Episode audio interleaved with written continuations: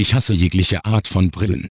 Während es vor einigen Jahren noch verpönt war, sein Nasenverrat öffentlich zur Schau zu stellen, ist es seit Anbruch des Hipster-Zeitalters zur Normalität geworden, sein Gesicht mit überdimensionalen Drahtgestellen zu verskandeln.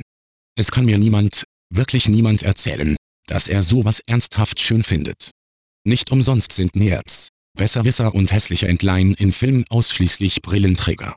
Mir blutet das Herz, wenn attraktive Menschen ihre schönen Augen hinter Glas verbergen und nur noch seelenlose Äuglein hervorblicken, die entweder stark verkleinert, Maulwurfsaugen lassen grüßen, erscheinen oder sich in Glubschaugen verwandeln.